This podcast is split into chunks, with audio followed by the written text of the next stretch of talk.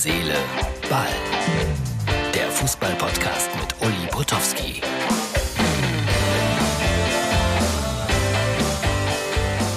Herz, Seele, Ball, das ist die Ausgabe für Samstag, liebe Freunde.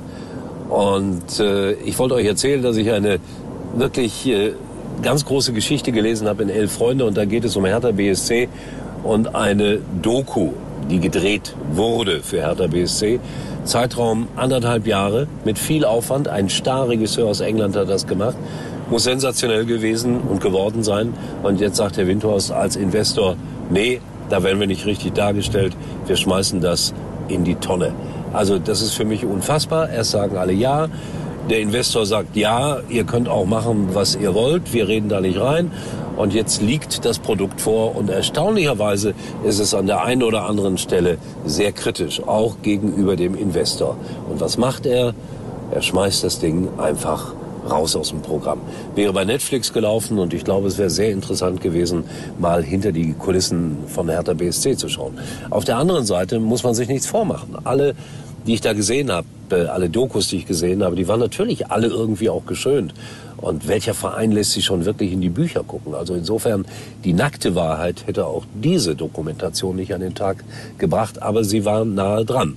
Aber jetzt landet sie einfach im Müll der Geschichte. Axel Kruse, der daran mitgewirkt hat, mit viel Herzblut auf Seiten von Hertha BSC, maßlos enttäuscht. Ich hatte ja mal die Gelegenheit, Herrn Windforst zu interviewen in einem sogenannten Pool-Interview. Das heißt 20 Mikrofone und ich war derjenige, der die Fragen gestellt hat. Und ich muss euch sagen, das war damals schon irgendwie unangenehm. So ein wachsweicher Typ, der aber nicht wachsweich ist, sondern knallhart, wie wir anhand dieser Geschichte jetzt erfahren mussten. So, kleiner großer Düsseldorf. Düsseldorf spielt gegen Dynamo Dresden und äh, ja, einer meiner vielen Freunde ist im Stadion. Ganz kleiner Eindruck und er hat mir geschrieben, äh, wenigstens die Musik hier ist gut, weil er ist kein Fortuna Düsseldorf-Fan. Wir schauen mal rein.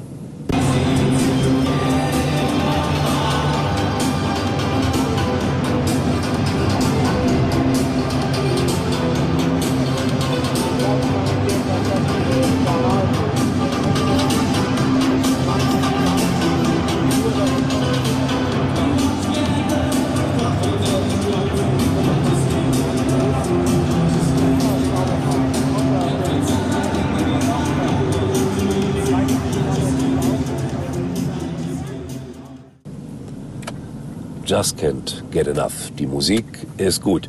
Da hat er recht. Und in diesem Augenblick sehe ich, dass Fortuna Düsseldorf auch 2 zu 0 führt. Was ich besonders bemerkenswert finde, Frauenfußball. Heute Abend Weltrekord in Barcelona. Der FC Barcelona Frauenabteilung spielt gegen den VfL Wolfsburg vor fast 100.000 Zuschauern. Unglaublich. In Wolfsburg spielt der VfL heute Abend in der Bundesliga gegen Mainz 05. Da kommen vielleicht 15.000 Zuschauer. Ist da etwas im Wandel? Großes Fragezeichen. In England zum Beispiel macht man Riesenwerbung für den Frauenfußball. In den Stadien der Männer hängen Poster der Spielerinnen. Also da ist man wirklich äh, mit dem Wandel unterwegs und ich finde das sehr gut. Heute Morgen beim Sportradio Deutschland ist mir allerdings eine kleine freudsche Fehlleistung unterlaufen. Ich habe nämlich gesagt, es spielt der FC Barcelona, gucke so aufs Skript und sage gegen den VfL Osnabrück. Die spielen natürlich gegen Wolfsburg. Daraufhin kam die Frage auf, wie würde es wohl ausgehen, wenn die Frauen von Barcelona gegen den VfL Osnabrück spielen müssten, also den Drittligisten. Und meine These war, der VfL Osnabrück würde das wegen der Athletik und äh, Entschuldigung, der Männlichkeit gewinnen. Und oi kleiner Shitstorm. Ich habe angeregt, dann lasst das Spiel doch mal stattfinden. Wäre ja ganz interessant und ich bin sicher, da findet man auch Medienpartner für. Aber es wird es, glaube ich, leider nicht geben. Aber wäre interessant. Wer würde gewinnen? Eine der weltbesten Frauenfußballmannschaften oder der Drittligist aus Osnabrück? Die Frage werden wir leider nie beantwortet bekommen. So, ein schönes Bundesliga-Wochenende, Zweitliga-Wochenende, Schalke gegen Werder.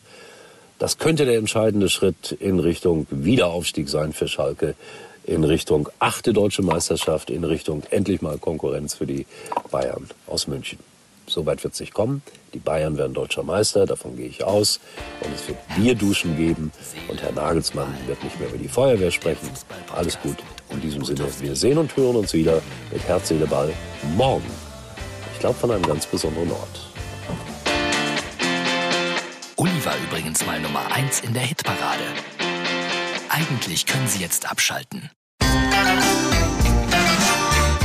Komm, wir trinken noch ein Pülliken.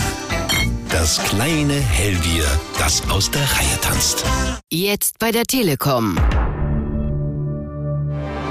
Mit Magenta TV Netflix das perfekte Angebot für unbegrenztes Film- und Serienvergnügen sichern. Freut euch auf Highlights wie Stranger Things, The Crown und Inventing Anna. Und alle Vorteile von Magenta TV. Jetzt einsteigen und bei Magenta TV Netflix über 215 Euro sparen. Nur bis zum 31. Mai bei der Telekom.